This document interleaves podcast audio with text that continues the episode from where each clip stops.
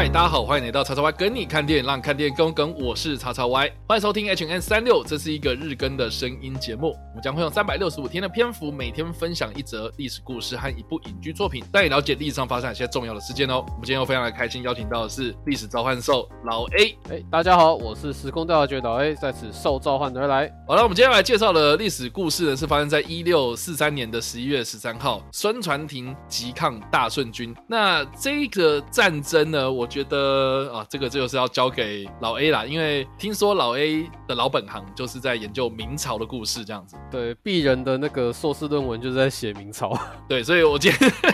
我今天真的要来好好来问一下老 A，这个这件事情到底是发生什么事啊？因为当初我在查这个资料的时候呢，其实就写的非常的简短啊，就是说在明朝末年的时候呢，因为我们应该都知道说，其实明朝它是一个算是中央集权的一个政权嘛，哈，所以呢，在政治上面呢，就有很多这种官斗，然后对。长期的这个内斗呢，造成了很多这个在朝廷啊，哦，或者在整个那个政府运作上面的一个混乱哦。那这样说呢，其实后来我们有研究过，就是说明朝末年的时候呢，其实是一个气候变迁非常严重的一个时期哦，所以它就引发了很多像是鼠疫啦，或是饥荒等等的这样子一个天然灾害。所以在天灾人祸这种双管齐下之下呢，这个明朝末年呢，可以说是民不聊生啊。这样，那当时的这个李自成跟张献忠这两个义军呢，就陆续的崛起啊。这个也是我们在历史课本上面通常都会提到的所谓的流寇了哈，在国。内呢就发生这样的一个大乱啊，当时这个弃官回乡的这个孙传庭呢，就决心呢要去讨伐这些所谓的流寇，所以他在常年的征战之中呢，就屡建战功哦。那我们刚刚有提到过，这个李自成呢，在历史课上面通常都会讲说他叫闯王嘛，哦，所以他所带领这些军队就是所谓的闯军、啊。虽然当时的这个孙传庭呢屡建战功了，可是呢，明朝的国力哦可以说是日渐的衰落，所以在没有妥善的准备跟有效的资源情况之下呢，这个孙传庭在对抗闯军的时候呢，最后是战死啊，享年五十一岁哦。那李自成呢，也在隔年呢就攻下了北京，明朝就开始往南方移动，就开始了所谓的南明时代。那大致上这个历史的脉络是长这个样子啊。那我还蛮好奇，就是说，哎，身为有在专心研究这个明朝历史的老 A 来说呢，这个明朝末年的历史大概可以帮我们交代一下这个背景啊，比如说啊，当时到底发生什么事情呢？哦，这个明朝到底是从什么时候开始逐渐的走下坡？这个要稍微帮我们补充一下。好，那其实明朝末年的这个种种的事情，其实可以先回到比较前面的万历的时代来做一个简单的解释。嗯、因为万历时代发生的一件事情，就是万历皇帝非常宠爱一个郑贵妃，就是她不是皇后，她只是贵妃，所以变成说皇后有生的一个孩子，贵妃又帮她生了一个孩子，她比较喜欢谁的孩子？她爱人的孩子，也就是贵妃的孩子，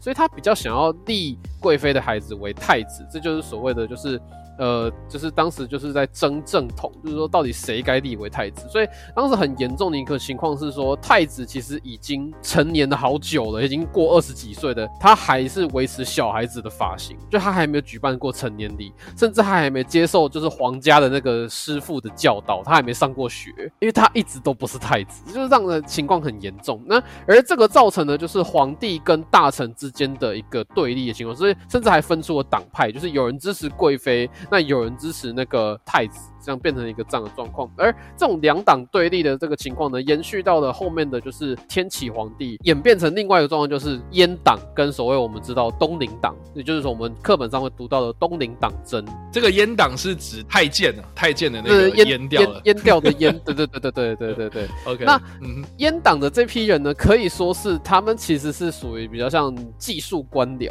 他们比较偏向说他们懂实务该怎么进行，而他们为了能够好好的。推行他们想做在政治上所做的事情，所以他们选择去依附跟皇帝很亲近的宦官，而被另一派称作你们叫阉党，你们就是跟阉人在一起的，为伍的，就是我们不屑跟你们在一起。所以另外一派就是比较政治上出有高度理想化的一群人，就是自奉为就是可能儒学正统啊，这这些精神上很高尚的人，他们就自命为东林党。对对，东林党，东林党，对对对对对。那我们都知道说，其实东林党后来是算是被斗到爆掉这样子，就是因为阉阉党还是掌握比较多的那个资源，就是像特务、像锦衣卫这样。后来到了崇祯皇帝即位之后，崇祯皇帝就是用了一些政治上手段，成功的把魏忠贤拉下台，于是阉党就真的是覆灭这样子，由回到了一个由皇帝来去统领朝纲的一个一个状状况。但此时的话，明朝还有另外一个脉络。就是女真人又再度崛起了，就是说努尔哈赤所率领的后金开始在辽东半岛崛起，而在这个情况下呢，明朝必须分心，就从万万历末年开始，万历晚期开始就一直要去对辽东作战的情况下呢，军费的支出开始年年增加，而百姓的税负就年年的加重。这个东西我们有一个专有名称叫辽饷，就是因为送往辽东半岛的军饷，就叫辽饷。年年加税的情况下，就是造成百姓民不聊生的一个很重要的一个原因啦。就简单来讲是这样子。那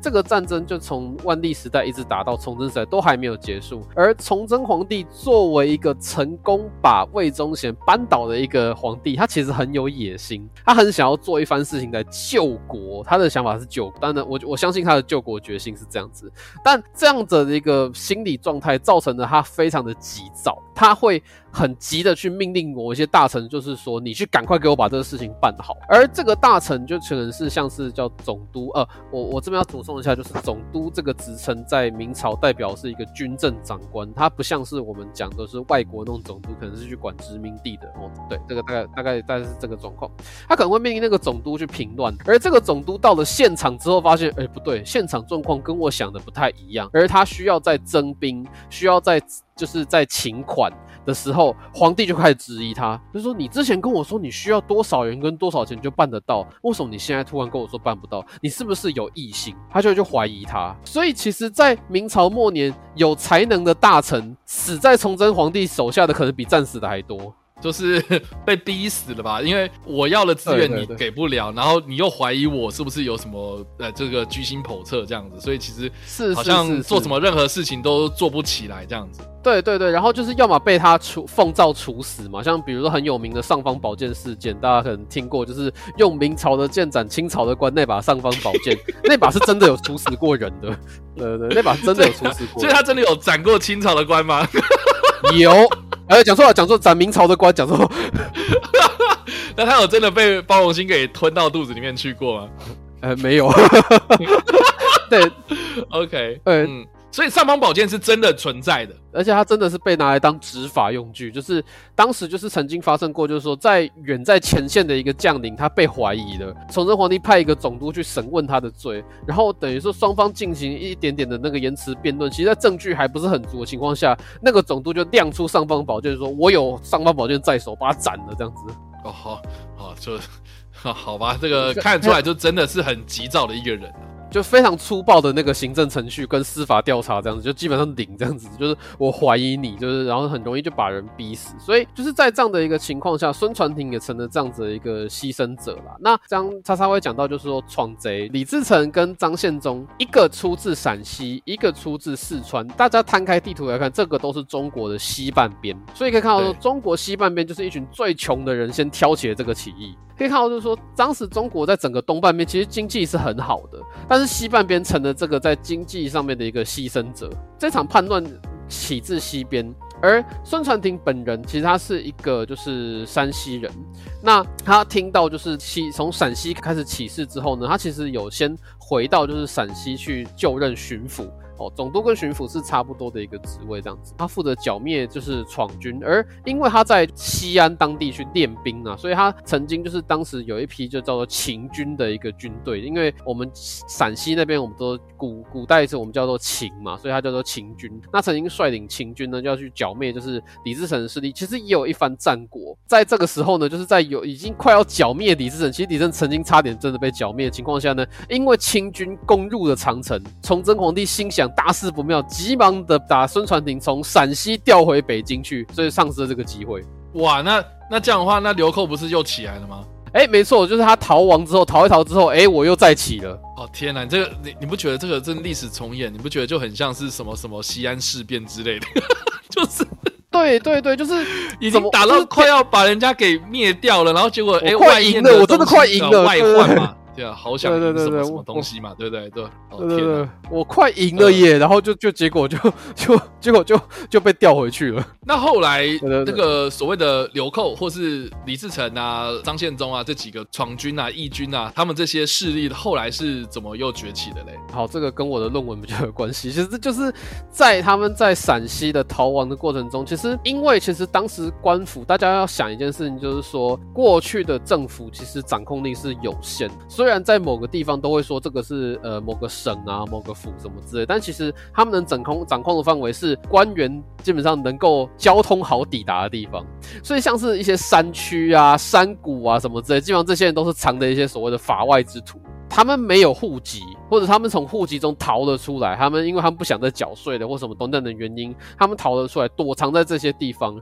而这些地方就成为就是盗匪有可能去招兵买马的地地区了。所以详细的闯军山山贼嘛，或是或是是是没错没错，占地为王的一些人，呵呵呵呵。对对对.但是他们可能原本没有想要去做这些什么打家劫舍的事情，他们只是想要讨生活，就是比如说我在这边偷偷的采矿啊，或者是偷偷的打猎啊，然后开开垦农地啊什么之类，我在这边活着，拜托官府不要来跟我征税就好。但是可能就变成说，在时节不好的情况下，这个时候我们就要回到刚刚叉叉问你所讲的，就是气候变迁。当时的明末经历的就是小冰河期的关系，所以气候变得非常的不稳定，而北方的天气就照进入了一个长期的干旱期，导致说大家都活不下去，大家都缺粮的情况下，这些人可能就变成说李自成这些人大手一挥，跟着我，我们去抢钱抢粮，我们就有有的生存。所以他们就觉得说，哦，那没既然这样的话，那没办没办法啦，只好加入贼的行列里面。所以在这样的一个大量饥荒的情况下，对，造成就是这些贼兵呢，其实很容易就遭到人跟着他，就有容易有有可能活下来嘛。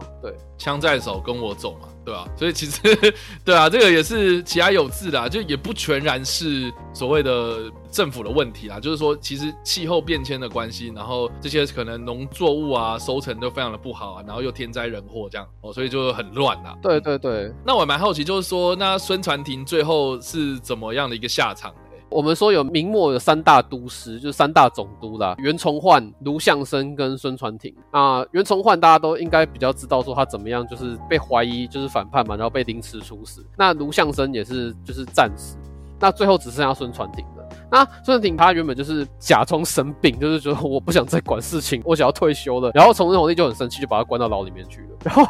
结果呢？后来呢？李自成就是开始去起经，他已经把大概西安啊、山西啊，大概都已经打过一遍之后呢，开始要进攻河南了。那进攻河南，河南那个时候又在饥荒，所以他在围攻开封城的过程中呢，崇祯皇帝终于就想起了孙传庭，就说：“好，那今天你来继续来来继续在为我剿匪吧。”所以他去接替的就是陕西总督位置，想要去剿灭就是开封这样子，要去剿灭围包围开封的贼军。那其实，在这过程中，其实因为闯军的人数实在太多了，他所能招兵买马数量其实不够多，而当地的财政其实又非常的糟糕，所以他们可能说官府宣称说我有征到什么税，但其实可能数量只有他讲的三分之一这样的状况，所以他的军费也不够。那就发生的就是跟叉叉你讲，就是说他跟朝廷说我需要钱，而朝廷又怀疑说你为什么又说要钱？你之前不是说什么时候就可以好 这样的一个状况。然后又就可能说，我需要再多的人，你为什么又需要这么多人？你之前不是说怎样就可以可以了吗？对，就是变成这样的一个状况。那后来孙传庭就是他其实是就是面在面对闯那个闯贼过程中，其实没有很成功，就是在再一次被启用之后，他其实没有很成功。那但是孙传庭又肩负非常多的责任，他其实后来兼任了非常多的一个，就是他的总督的头衔越加越多。他除了是河南、四川、山西、湖广、贵州、江南都归他管理。理论上啦，理论上都归他管。但你知道他哪他哪他哪能够同时出现在这么多地方？所以最后呢，他就是呃一直被崇祯皇帝催的情况下，被催的出兵的情况下，不得已就是去进攻，就是天下非常重要的一个关卡。大家可能听过叫潼关，河南跟陕西中间那个非常险要的关口，变成说他必须反攻潼关之后，才可能去解决河南的那个状况。在这样的情况下呢，就是因为被催着出征嘛，就是基本上士兵也还没准备好，军械、军备什么都还没有准备好的情况下，他被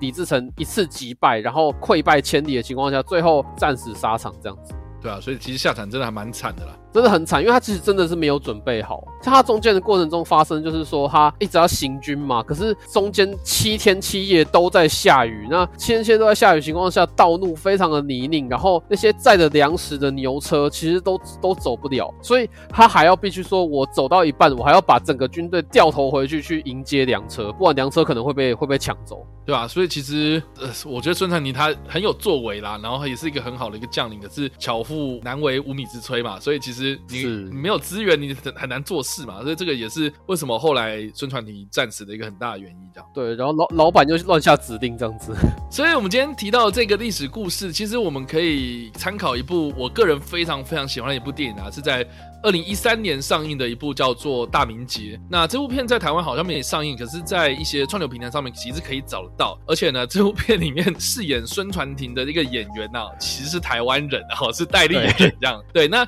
我就是抱着一个非常。平常心的心态去看，因为呃，就是很多人在讲说，哦，这部片还不错啊，就看看吧，姑且看一下。结果没想到，哇，这部片真的是完全大开我所眼界这样子。因为从这一个故事的片名啊，哈，大明劫就可以知道说，它其实是在讲这个明末清初的故事这样子啊。那当时这个时代背景其实就像是刚刚老 A 讲的，就是说孙传庭这个人他是被崇祯皇帝关到监狱里面去的这样子。那当时为什么被关到监狱里面去？就像是刚刚老 A 说的啊，就是说你不干了是不是？哦，你怎么可以这样子背叛我呢？哦，所以他把他关起来。那被关起来之后呢，又因为外面哦这个非常的乱，所以又不得不再次的把这个孙传庭给从狱中叫出来，然后再重新你要帮我打仗那样的感觉哦。所以呢，这部片它其实呢就是在描述说孙传庭他出狱之后呢，怎么样去张罗这场战争，而且呢在这场战争之中呢，他要想尽办法怎么样去对抗李自成的这些农民兵之外呢，还要去对抗这个在军中蔓延的一个瘟疫这样。所以这部片其实除了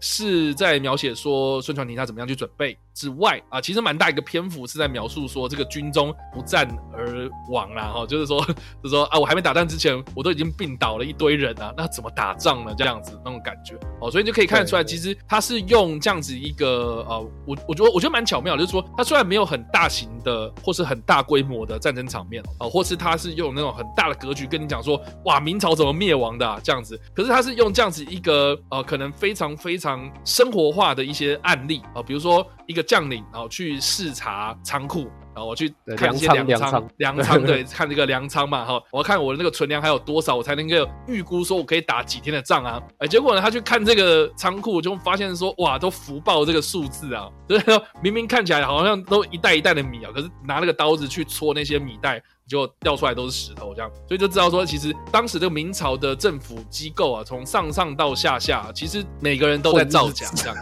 混日子、造假这样子，然后而且也不敢讲，我不敢说实话哦，那这个就很恐怖了。那这样说，这个我们刚刚有提到嘛，气候变迁的关系嘛，所以有很多的瘟疫蔓延这样。那这部片里面，他又介绍出另外一个这个历史上的真实人物，叫做吴又可哦，他是一个非常著名的明朝的游医啦，哦，就是到处行医的一个。艺术家，那他后来其实也写了一本书，叫做《瘟疫论》哦，是最早提出有关于这种流行病学的这样子一个概念哦，就是说当时我们还不知道有什么细菌啦，还不知道有什么病毒啦，哦，但是在这个《瘟疫论》里面，他就有提出说哦，有一种不可见的这种瘟疫气啊，疫气啊，然后再从这个口鼻之中而入哦，所以他算是一个蛮有现代医学观念的一个先锋就对了哦，所以他从这个军队里面的这些病倒。的军人们的身上，然后学到了这样的一个东西哦，然后来暗指着这个明朝啦，哦，是这个金玉其外，败絮其中了这样子，从内而外啊，不管是外面还是里面的，其实都已经烂到爆了这样。所以你要 你要你觉得有所作为吗？哦，虽然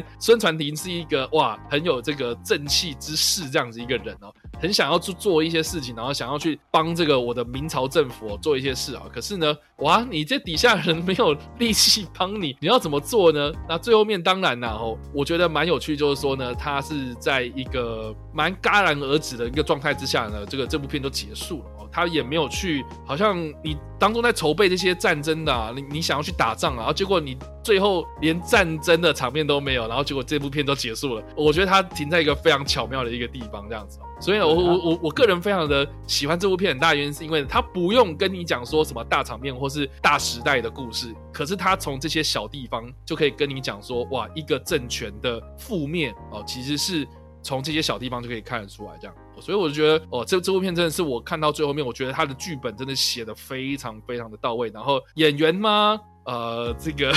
除了戴立人之外啦，我觉得都演的不错。这样，对，啊、所以戴立人还是一贯的就很狠啊，就是他的他的狠劲还是有演出来。呃，对啊，但但但我觉得孙传宁他这个人的个性，可能就是一个非常正直的人嘛，所以他很样板化，他很样板化，对。很很样板的一个官人这样了，所以其实好啦，我觉得戴瑞某方面程度他也是诠释的蛮成功了啊。但不管怎么样了哈，就是这部片当初它上映之后，它推出之后呢，其实有一些影评人有点在暗指着说，他好像有点想要去反讽这个当时的啊、呃，或是现在的这个中共啊，哦，就是哎、欸，你好像看起来。你要看起来好像啊，这个大家都有钱赚，然后大家都金玉其外了。可是是不是败絮其中呢？呃，这个就不一定了哦。所以呢，当时有一些影评人呢、就是有在做这些猜测。可是二零一三年呢，哈，我觉得还你知道习近平还没上台嘛，哦，所以其实 很多那种言论啊，或者这些电影作品哦，其实都还是可以被这个上映然后被推出这样哦。所以呢，我觉得现在也很少看到这样类似的作品的啦。你像对对对，什么大明劫啦、让子弹飞啊，哦之类的这些作品，其实我觉得现在也很少见了。现在都嘛都是什么厉害了我的祖国这样东西。哎呀，我觉得这个也是大家值得一看的。我觉得大明劫真的很推荐这样。我不知道老叶有没有看过？有，我也看过这部片，所以我对其中的情节我也觉得非常的很到位了。因为真的描写就是说。明朝怎么亡的？真的是他用的其中一些比喻很棒，其中里面有一个比喻其实很到位的，就是他用一个中医的理论去做比喻。那中医可能观众朋友比较不了解，那我来解释一下，就是说中医讲究要君臣佐治，有一个药就是它是比较主要的药，它是就叫君。呃，君主的君，那他去治你的症状的同时，另外一个是臣，臣的话主要是调理你的身体，避免你被药性所害。那这是一个讲究比较温和、比较平衡的一个治疗法。那吴又可在片中，他强调是用虎狼之药去治你的药，是做治你的病，就它比较像是就是强力的药性去排毒，比如说让你催吐啊，让你排泄啊，就是上吐下泻，把你的那个体内的坏东西都排出来之后，你慢慢的就会好起来。其实就是夏猛药，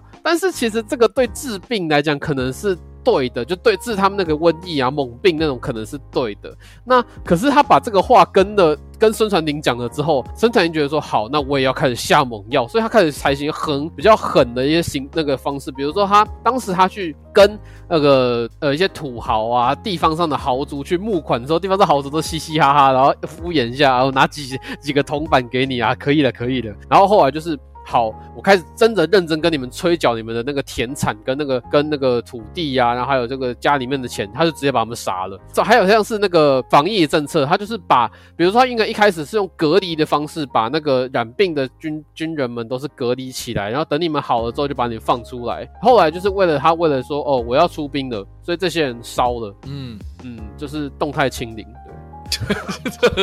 对，这其实，对，这他就清，你看二就把他们清。二零一三年呐、啊，这个你看是不是？说是 未卜先知，因为像刚刚老 A 其实有提到那个，他当中有很多用吴又可的一些台词哦，然后去有点用中药医学的角度，然后去反讽当时的这些可能政局，然后我觉得我个人看的时候也是非常的感觉啊，因为像我自己个人非常喜欢一个台词，就是这个吴又可他那里面有讲啊，就是说呃这个世间有很多药啊都可以治各种的病这样子哦，但是唯一一种病啊，唯一一种药啊是完全不可能存在的就是所谓的后悔药，这样就是说你做了任何事情，你就要去承担它的后果，然后没有一个药啊是你可以扭转时空，然后去哇，我之前做的事情不算了啊，没没办法了这样子啊，我们不是我们要重新重新这样子哦，不是没有这种事情，就是说世间没有药叫做后悔药啊，就是我们要做任何事情之前真的要想清楚，然后而且你做了之后你就要承担它的后果。我觉得这个就是我觉得在讲大明节啊，就是说啊这个时代的演进啊，哦这个明朝的灭亡啊。是感觉是一个必然的结果，然后你好像你挽救不了了。但是我们在看这个灭亡的过程之中呢，我们可以从中学习到教训啊，就是说呢，